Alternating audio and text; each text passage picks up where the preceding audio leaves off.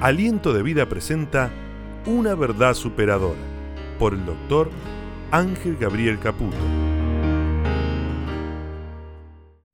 Esta es una fracción del mensaje del doctor Ángel Gabriel Caputo dirigido a los presentes en el auditorio Aliento de Vida y a toda América Latina a través de las diferentes plataformas asociadas. Extrañamente Jesús durante muchas ocasiones o en reiteradas ocasiones eh, habló de lo mucho y de lo poco. Diga conmigo, lo mucho tiene que ver con lo poco. De hecho, que muchas veces él hizo un énfasis muy especial cuando, por ejemplo, la gente daba de la abundancia y daba de la abundancia las ofrendas, y sin embargo Jesús miró que una viuda dio muy poquito, y sin embargo él delante de todos dijo que esa viuda había dado más que todos. O sea que para él lo mucho puede ser muy distinto a lo que nosotros llamamos poco. Fíjese qué interesante, porque inclusive cuando él habló de administración, de finanzas, de negocios, y habló de la parábola de los talentos, dijo que lo poco tenía una relación estricta con lo mucho. Como usted verá, Jesús en reiteradas ocasiones habló de lo mucho y habló de lo poco. Por eso en esta mañana quiero hablarles no solamente de lo mucho, también quiero hablarle de lo poco diga lo mucho y lo poco. Si usted no le va a poner onda, yo termino acá. Pero diga conmigo lo mucho y lo poco. Voy a utilizar un texto muy conocido por todos y de ahí luego voy a extraer lo que quiero contarles, porque en una de las enseñanzas más fuerte que los evangelios nos dejan, en Lucas, en el capítulo 7, en el versículo 47, usted conoce la historia de cuando Jesús fue a comer a la casa de un fariseo y que una mujer que la Biblia describe como pecadora se acercó a él por detrás y lavó sus pies con sus propias lágrimas. No solamente con sus propias lágrimas, sino que besó sus pies y no solamente hizo eso, sino que llevó un perfume para ungir al Señor. Entonces Jesús le va a referir al, fariseo, al religioso donde él estaba, en el versículo 47 le va a decir, por lo cual te digo que sus muchos, fíjese que ahora está hablando de lo mucho. O sea, fíjese que dice, por lo cual te digo que sus muchos pecados le son perdonados, porque amó, ¿cómo? Amó mucho, mas aquel a quien se le perdona poco, ¿qué dice ahí? Poco ama. Otra traducción cuando lee este versículo dice específicamente, por eso te digo que sus pecados, y fíjese que reafirma, sus numerosos pecados, o sea, no quedaban dudas que Jesús estaba frente a una mujer excesivamente pecadora, como usted, por ejemplo. Entonces dice ahí que sus muchos pecados, que sus muchos pecados sus numerosos pecados le quedan perdonados y por el mucho amor que ha manifestado, en cambio aquel a que se le perdona poco, demuestra poco. Otra traducción cuando lee este versículo dice, por lo cual te digo que sus pecados, que son muchos, han sido perdonados, porque amó mucho, pero a quien poco se le perdona, poco ama. O sea, Jesús está hablando de una conciencia que una persona puede tener sobre lo mucho o sobre lo poco. Y es como que él demuestra de manera, de, de manera contundente la extraña y evidente diferencia que existe precisamente entre lo mucho y lo poco. Diga conmigo, Jesús se da cuenta cuando hay mucho o cuando hay poco. Nosotros los humanos tenemos una relación muy estrecha con esto y sabemos cuando se trata de que hay mucho y también sabemos cuando hay. Dicen los que saben que la palabra mucho define de alguna manera lo que nosotros entendemos, que es abundante, que excede el ordinario, regular o preciso. O sea, como le contaba la otra mañana, yo soy hijo de italianos y los italianos nos encanta la mesa bien servida y nos encanta no que haya que haya lo suficiente, sino que haya mucho. Mi mamá se preocupaba cuando no sobraba la comida. Para ella había, tenía que sobrar Y tenía que haber mucho, abundante, que excede el ordinario, regular o preciso. Y encima mamá nos gritaba de la cocina, coman con pan. Éramos seis pirañas, imagínense. O sea que cuando hablamos de mucho, hablamos de lo abundante, que excede, diga conmigo que excede. Dice también los diccionarios que es con abundancia, en alto grado, en gran número o cantidad, algo que especialmente es mayor de lo que se esperaba o de lo que suele considerarse normal. Esencialmente es ser generoso, liberal. O sea que cuando hablamos de mucho, hablamos cuando sobre y abunda. Imagínense que la promesa de Dios a su pueblo es que iban a tener hasta que sobra y abundaba. Diga conmigo que sobre. Qué lindo es cuando sobra. Qué lindo, ¿verdad? Qué lindo cuando hay abundancia. Qué lindo esto que estamos viendo, hacer la obra de Dios con abundancia. Cuando tenemos lo suficiente para encarar todas nuestras obligaciones. Qué lindo cuando un negocio es abundante y hay de todo, ¿verdad? Qué lindo cuando una iglesia es abundante, generosa y hay mucho. Diga conmigo, hay mucho lo que conocemos habitualmente como las épocas de las vacas gordas. Lo triste es que no solamente la Biblia habla de lo mucho, también existe lo poco. Y lo poco tiene que ver con escaso, limitado, corto en cantidad o calidad. Recuerdo un llamado por teléfono a un amigo que recién se había casado, uno de estos que le gustaba comer abundantemente y la esposa lo llama a las 10 de la mañana para decirle, a la noche voy a hacer milanesa, ¿cuántas milanesas te pensás comer? Qué pregunta, ¿verdad? ¿Y qué sé yo cuántas me voy a comer? Quiero mucho. Pero lo poco, dice que es escaso, limitado, corto en cantidad o calidad, reducido en número a cantidad, menos de lo regular, ordinario o preciso, mezquino, que escatima en exceso, que es, ¿qué cosa? Diminuto. O sea que usted le tiene que dar bien claro que cuando hablamos de lo mucho tiene que ser abundante y cuando hablamos de lo poco tiene que ser algo limitado.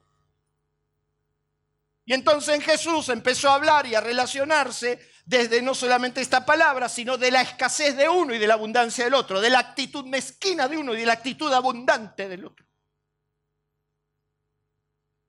Cuando una persona es generosa o cuando una persona es mezquina. Y entonces él empieza a convalidar entre lo que representaba uno y lo que representaba otro. Y más allá de lo que nosotros creamos, Dios tiene muy claro lo uno y lo otro. Y de hecho que el libro de Proverbios, cuando habla de esto, dice, hay quienes repartan y les añadido más, y hay quienes retienen más de lo que es justo, pero vienen a pobreza. El alma del generoso será... No, está solamente hablando de dinero, está hablando de todas las cosas. El que es generoso, el que es el generoso hasta cuando te da la mano, ¿verdad? Usted ve gente que cuando te da la mano te pone la manito así, ¿verdad? A mí me encanta agarrarle la mano y sacudirlo.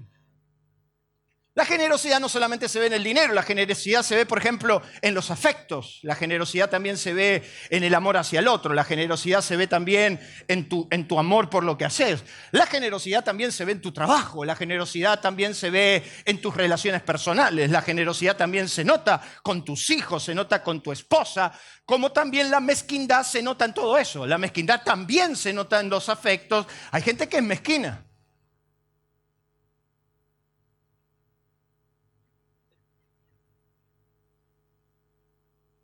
Diga conmigo, hay gente que es mezquina. Solo que no se da cuenta. Tiene una extraña manera de relacionarse con los demás y esa mezquindad, como esa generosidad, también se mantiene para Dios. Quiere decir que usted no puede ser generoso para Dios y mezquino para su familia. Yo he conocido unos cuantos que en las iglesias ostentaban de ser generosos cuando en su casa ni sus hijos tenían el sustento necesario.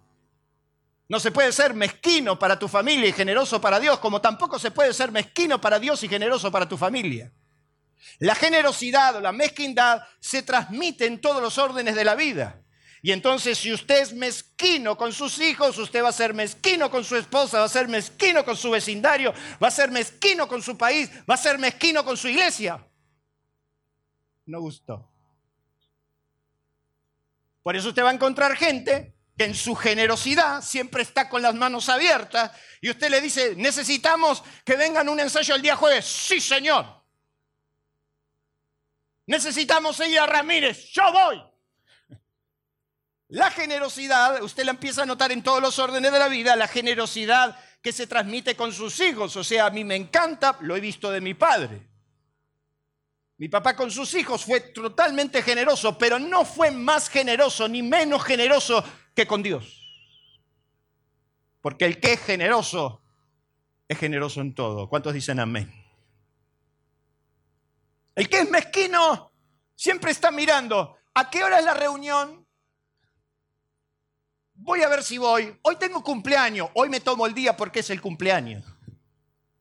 El que es mezquino es el que dice, Dios, si no está el partido de fútbol oro, si no, no me relaciono, leo la Biblia cuando puedo, tampoco me apuren. Usted se da cuenta del amarrete. ¿Usted conoce algún amarrete, por ejemplo? Como decimos nosotros. ¿Cuántos tienen un amarrete cerca? esa gente mezquina? Esa gente que oculta, esa gente que guarda, esa gente que no, esa gente que siempre tiene guardado algo, que no quiere compartir, que no quiere dar. Bueno, de la misma manera va a ser para Dios. Es exactamente lo mismo. Si yo algo he visto a lo largo de mi vida es la generosidad y la aprendí en mi casa. Y yo siempre les cuento que papá no era un hombre muy próspero, pero papá tenía un contrato con Dios. Él dijo, una obra para mí, una obra para Dios. Y entonces yo veía en mi casa cómo mi papá ofrendaba templos enteros, cuando nosotros no nos sobraba nada. Pero el alma generosa será prosperada. Y cuando sos generoso con los demás, también sos generoso con Dios. Entonces te fascina estar con Dios. Dios sabe que sos generoso como también Dios sabe que sos un mezquino. Los uruguayos dicen un machete. que no te jugás por el todo, que de repente guardás, escondés, porque tenés miedo que no haya. Y entonces Jesús va a dejar una clara lección y usted va a encontrar en esta ilustración que yo les quiero dar un episodio que nos marca todo y nos, nos deja bien presente cuál era el verdadero problema que tenía uno y que tenía el otro. Una de las cosas que David siempre tuvo presente y que lo plasma en el Salmo 103. Por ejemplo, David tenía muy en claro ser un agradecido y ser generoso con Dios porque él sabía todo lo que había recibido de Dios. Y entonces en el Salmo 103 él dice, bendice alma mía Jehová y no me olvide ninguno de sus beneficios. Él es quien perdona mis pecados, el que sana mis heridas, el que me rescata del pozo, el que me sacia y me corona. O sea, él tenía muy claro todo lo que había recibido por Dios y entonces él era generoso con Dios. ¿Cuánto generoso con Dios tengo acá? Den un fuerte aplauso a Dios. Generoso. Pero hay dos personajes, dos actitudes totalmente distintas, dos vivencias conmovedoras que quiero hablarles. En primer lugar tenemos a la mujer pecadora. Así que vamos a dedicarnos un poquito. Vaya Lucas capítulo 7. Lucas capítulo 7. ¿Está ahí? No está. Bueno. Lucas capítulo 7. Mire lo que va a decir. Esta historia es fascinante y cada vez que la leo no puedo evitar conmoverme. En el versículo 36 eh, dice, uno de los fariseos rogó a Jesús que comiese con él. Para que usted vea, no está en el mensaje, se lo regalo, que, que no solamente Jesús se juntaba con los pecadores, también se juntaba con los religiosos. Entonces un fariseo lo invitó a comer y habiendo entrado en casa del fariseo se sentó a la mesa. Entonces una mujer de la ciudad, que era, ¿qué cosa? ¿Cómo era? Pecadora. Pare y mírenme. No hay una sola evidencia bíblica para creer que esa mujer era María Magdalena. De hecho, que en el capítulo 8, acto seguido, eh, la Biblia va a hablar de María Magdalena. Yo no sé por qué le hicieron mala prensa a María Magdalena. Porque la Biblia dice que María Magdalena no era pecadora. Tampoco era una prostituta como lo quieren enseñar en la religión. Lea la Biblia.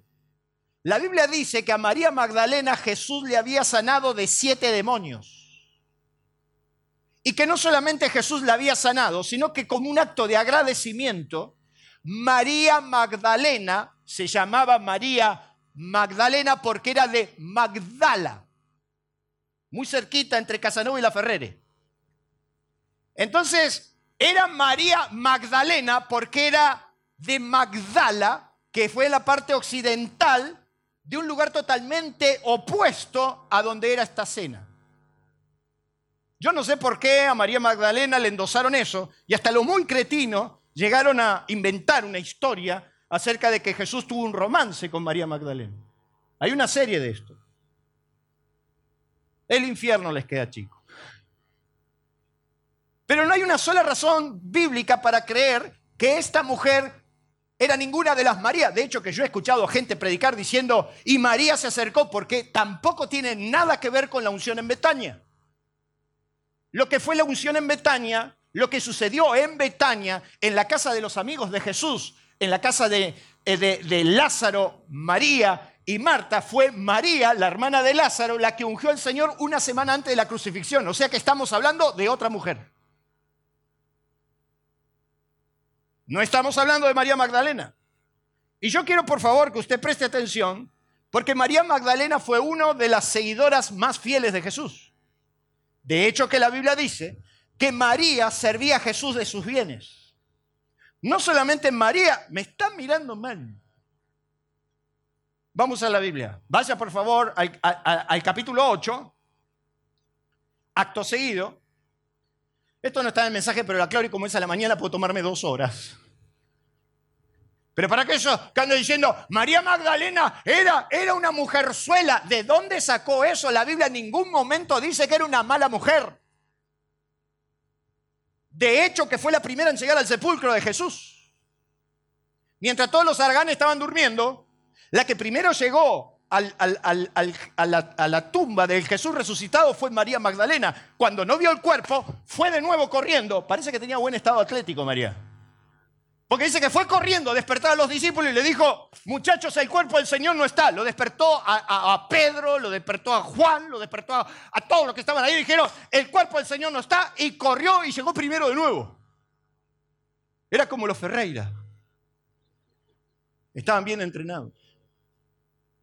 María Magdalena, eh, no está en el mensaje, dice en el versículo 2, algunas mujeres que habían sido sanadas de espíritus malos y de enfermedades, María que se llamaba Magdalena, de la que habían salido siete demonios, Juana, mujer de Chuza, a que usted no, sabía que había una Juana también. Chuza, mira que Dice, ahí estaba Juana, mujer de Chuza, intendente Herodes. Y también estaba Susana. Susana. Está en la Biblia.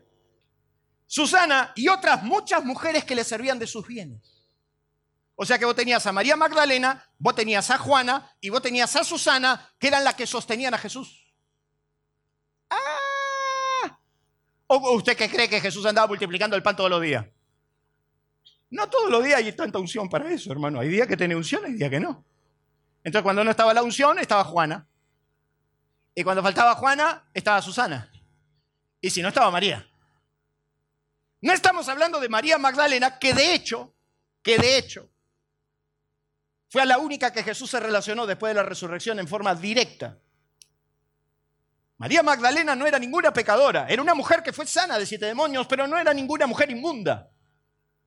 Estamos hablando de otra mujer, de una mujer que no solamente era pecadora, eh, sino que todos lo sabían. O sea, el problema no es ser un pecador, el problema es que todos se den cuenta.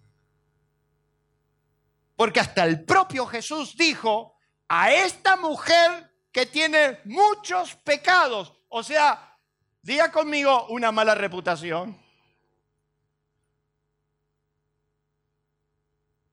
Todo el barrio sabía que esa mujer era pecadora. La Biblia no dice qué clase de pecado era, así que no se me vaya solo por el lado de lo sexual. Era pecadora. Capaz que era chismosa, por ejemplo. ¿O usted cree que el chisme no es pecado? Ah, no, acá me voy a entretener. Ah, porque nosotros clasificamos y los únicos pecados, adulterio, fornicación. Oh, son pecados. Rasgamos la vestidura. Mirá, lo traicionó el marido, desgraciada. Y rasgamos la vestidura. Ay, mirá, en mi época, en mi época teníamos el grupo de los cazafantasmas en la iglesia. Teníamos un, un séquito de mujeres de mucha edad que cuando venían a los casamientos venían a chusmear de qué color era el vestido. Porque si no era blanco, ¡ah! si aparecía con una enagua cremita, enagua. Bueno, perdón, usted me entendió. Lo importante es que la gente me entienda igual. Pero venía con un colorcito, porque en aquella época era así. Pero nadie hablaba de los chismos. Nadie hablaba de las lenguas. David decía, hay gente que tiene la lengua como el aspi de la serpiente. Que recorre el mundo. Y que la mordedura duele más que un golpe. La Biblia no dice qué tipo de pecadora era. Capaz que era una mala mujer de pura chusma. O capaz que la mujer eh, pudo haber tenido otro problema, pero lo cierto es que la Biblia no dice eso. La mujer dice que había evidencia incuestionable de que era una pecadora. Todo el mundo la señalaba porque no solamente el fariseo se dio cuenta, Jesús se dio cuenta, todo el contorno se dio cuenta de que Jesús se dejó tocar por una pecadora. Vaya conmigo de nuevo al versículo, al capítulo 7.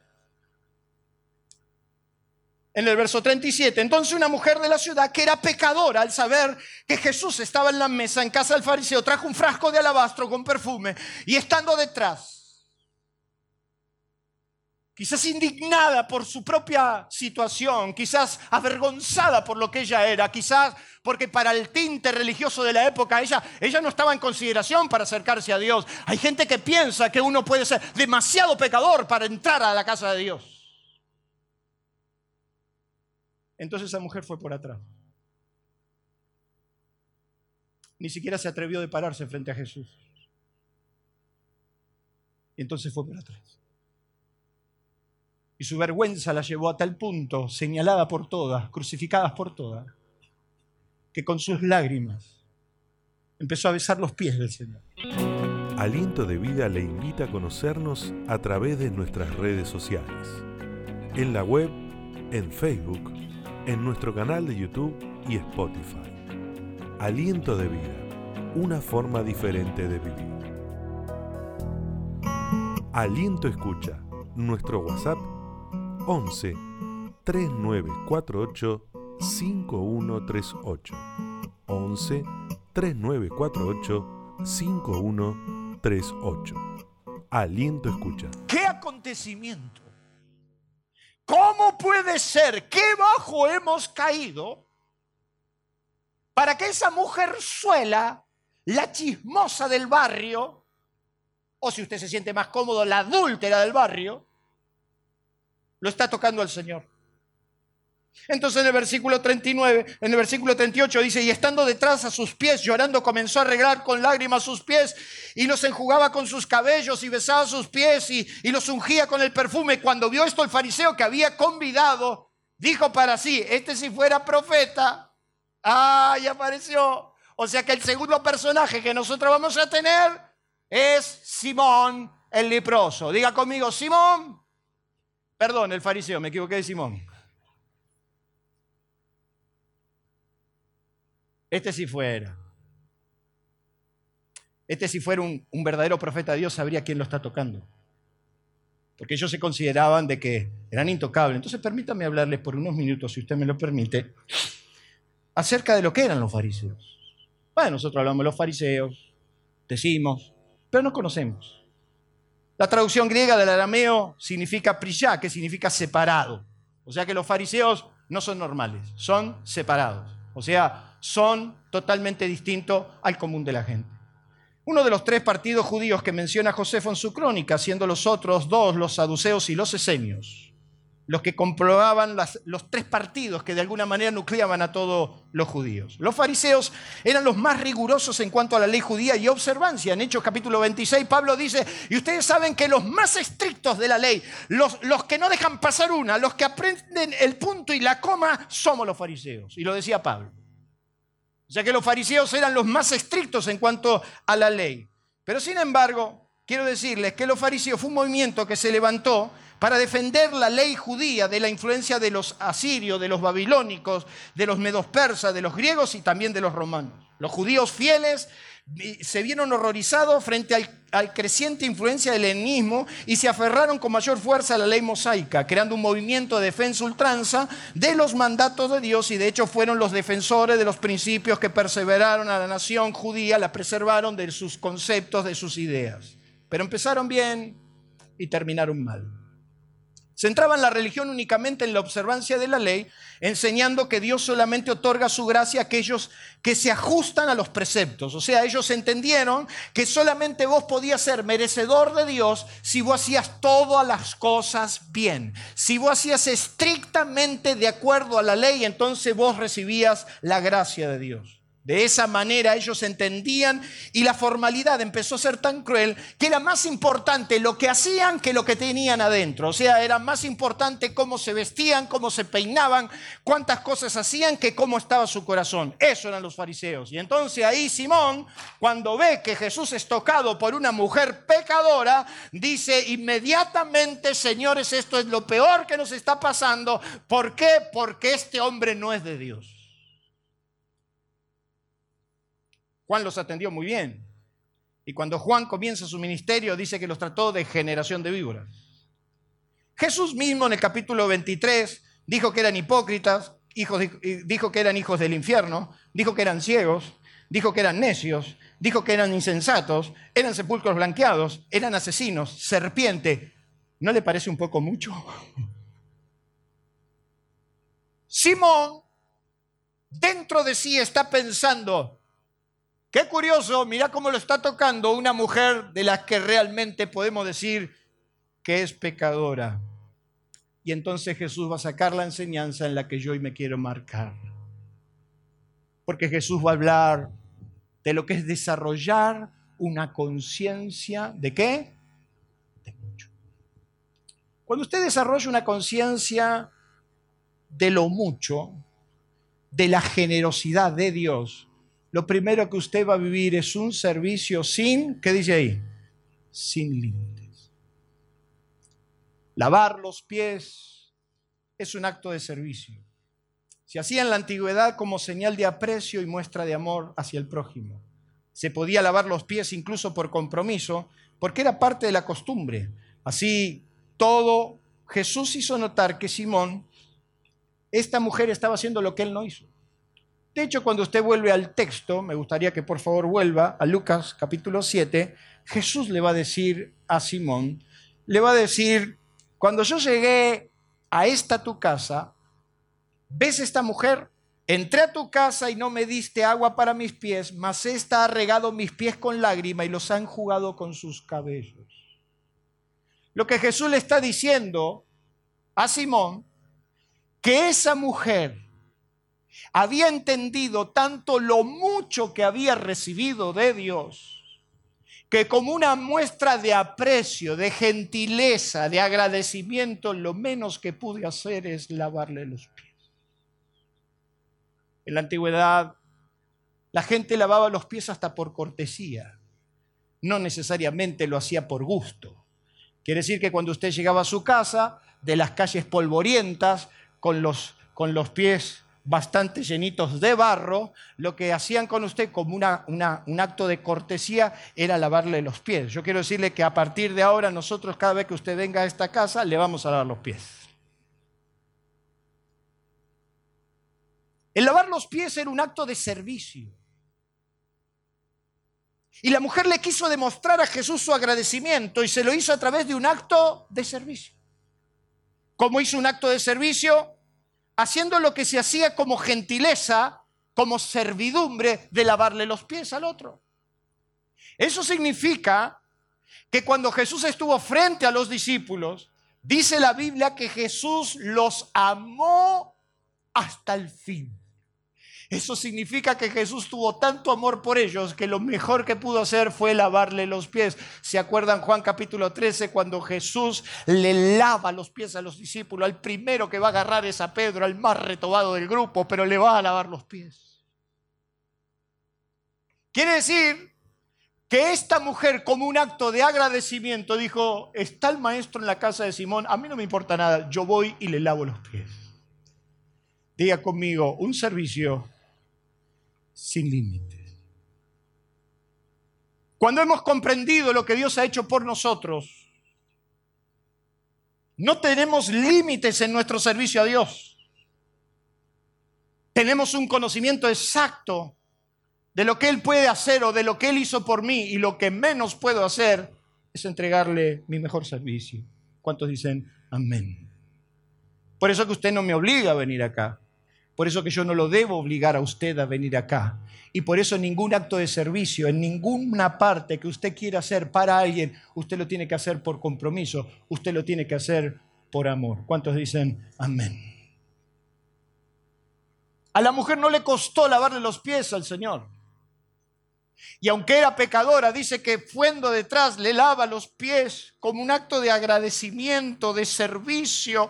Y yo quiero decirle que todo lo que usted hace por el otro es un acto de servicio. O sea, cuando usted entiende lo que el otro también puede hacer por usted, entonces usted por amor sencillamente sirve porque no se puede servir lo que no se ama. Por eso para mí es un privilegio servir a mi esposa por más de 30 años. Y para mi mujer es un honor servirme a mí por más de 30 años.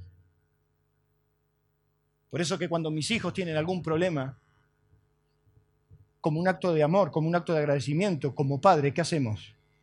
Servimos. Por eso que cuando una persona, un amigo está en crisis, uno lo que puede hacer, lo menos que puede hacer es servir. El servicio es algo que nosotros en esta sociedad desescatimamos totalmente porque vivimos en una sociedad totalmente interesada, donde todo tiene un precio y donde todo se paga por... Y de hecho, que estamos tan borrados en nuestra conciencia que ya no entendemos ni siquiera lo que es servir. Jesús dijo que los servidores tienen una recompensa enorme. De cierto os digo que si el grano de trigo no cae en tierra y muere, queda solo, pero si muere lleva mucho fruto. El que ama su vida la perderá y el que aborrece su vida en este mundo para vida eterna la guardará. Si alguno me sirve, sígame. Donde yo estuviera, allí también estará mi servidor. Si alguno me sirve, mi Padre, ¿qué dice Jesús? Le honrará. Yo he visto esto, hermano. En Centroamérica hay un dicho que muy común entre los centroamericanos que inmediatamente te lo dicen cada vez que te ven y cada vez que pueden hacer algo por vos para servirle. Y entonces nosotros hemos aprendido y hemos tenido una idea tan distorsionada del servicio que, por ejemplo, hasta en la misma religión empezamos a darnos cuenta de que muchas personas que no entendieron el servicio llegan a áreas de servicio con pensamientos muy equivocados. Piensan que a él lo tienen que servir, que son la eminencia, que hay que servirlos, que hay que atenderlos, que hay que hacer cuando es todo lo contrario. Jesús le dice, Simón, y fíjate qué acto de hipocresía el de Simón, que dentro de sí Simón decía, si este fuera profeta. Y entonces Jesús le quiere enseñar, le dice, Simón, le llama la atención, Simón, y él le dice, di maestro. Dentro de su corazón decía, si este fuera profeta. Y cuando Jesús le dijo, Simón, di maestro, un hombre tenía dos deudores. Uno debía 500 denarios y otro debía 50 denarios. Y le perdonó a ambos la deuda. Dime, ¿quién amará más? Y él dijo, aquel a quien se le perdonó más. Y Jesús dijo, rectamente has, juzgado. Mira esta mujer. Mira esta mujer. En el versículo, en el versículo 44 dice, vuelto a la mujer, le dijo a Simón, ¿ves esta mujer? Entré en tu casa y no me diste agua para mis pies mas ésta ha regado mis pies con lágrimas y las ha enjugado con sus cabellos. Esta mujer entendió lo mucho que se había perdonado y entonces se prestó para un servicio que dice ahí, sin Ay, qué lindo que es. Cuando ves cuando la gente se entrega a servir al otro. Cuando, no hay mezquindades, cuando no, no se guardan los vueltos, cuando sencillamente mi deseo es servir porque entendí lo mucho que recibí y como he recibido mucho, quiero darlo mucho. ¿Cuántos dicen amén? Le puede dar un fuerte aplauso a Dios.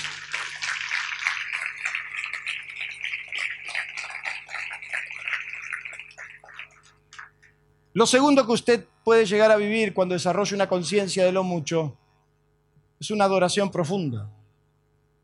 En el versículo 45 dijo Jesús, no me diste beso.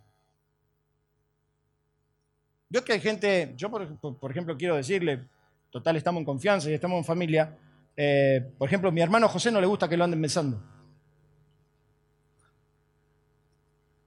Él, no es de esos afectuosos, ¿verdad? Es más, yo quiero decirle a todos, si usted lo quiere abrazar mucho, le va a poner distancia. José es así. Hay gente que le molesta. Hay gente que nos encanta.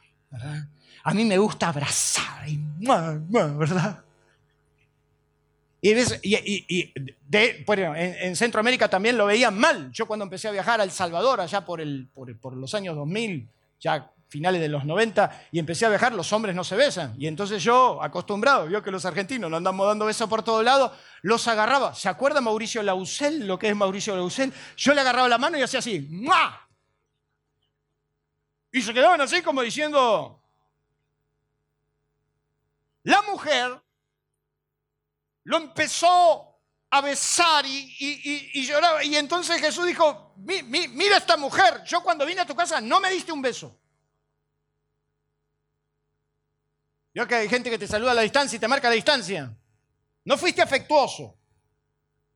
Pero no me diste un beso. Pero esta mujer no dejó de besarme desde que entré.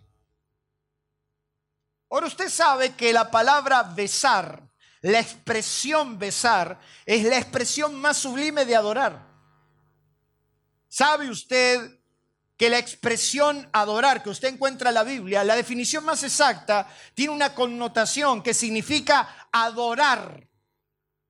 Besar es adorar. El beso demuestra el amor.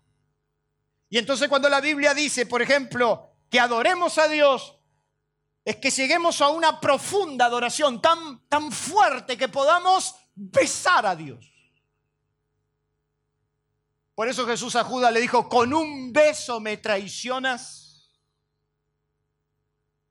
Lo que, lo que le está diciendo es, con una adoración me estás traicionando.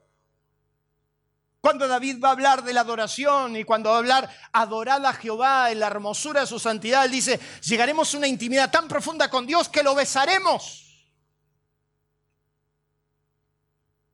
O sea que lo que Jesús estaba reclamando acá es que la mujer estaba adorándolo, lo había adorado, lo había reverenciado, lo había amado, le había dado tanto de su amor que lo logró besar. O sea, tenía tanta conciencia de lo recibido que lo logró besar a Dios. ¿Usted ha besado a Dios alguna vez? Con su adoración, con su inclinación que su relación personal con Dios llega a ser tan profunda que usted logra besar a Dios. ¿Cuánto me están entendiendo? Llegar a tener una relación tan íntima con Dios que no son los ritos, que no son las cosas externas, que no son las reglas, es entrar en una intimidad para amar a Dios, besar a Dios, adorar a Dios. ¿Cuántos dan gloria a Dios? Dele un fuerte aplauso a Dios.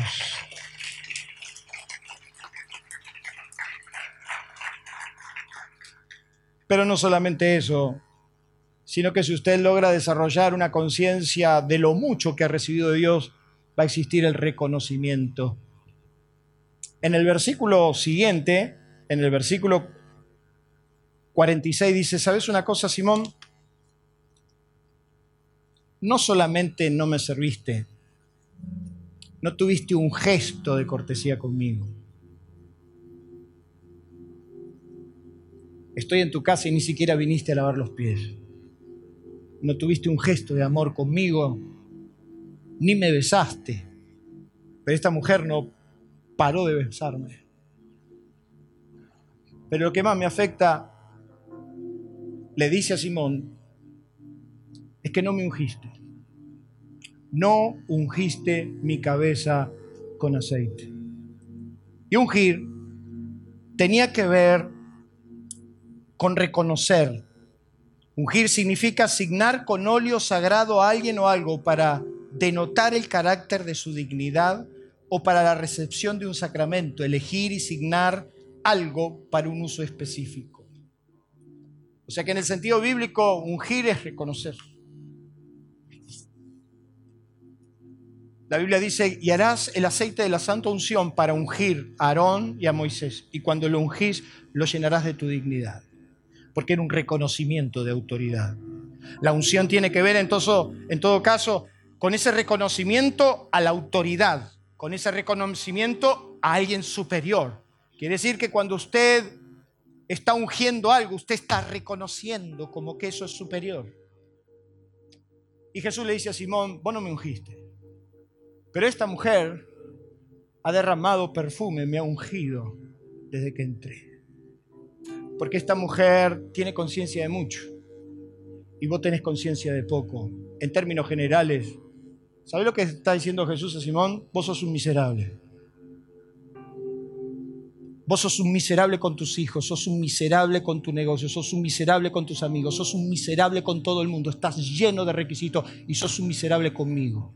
No me lavaste los pies, no me besaste, no me ungiste. Pero esta mujer que vos decís que es tan pecadora, vos que decís que esta mujer es una excesiva pecadora que ya está destinada para nada, esta mujer ha hecho algo que vos nunca hiciste porque vos sos un miserable. Pero ella ella ha entendido lo mucho y ha sido muy generosa conmigo.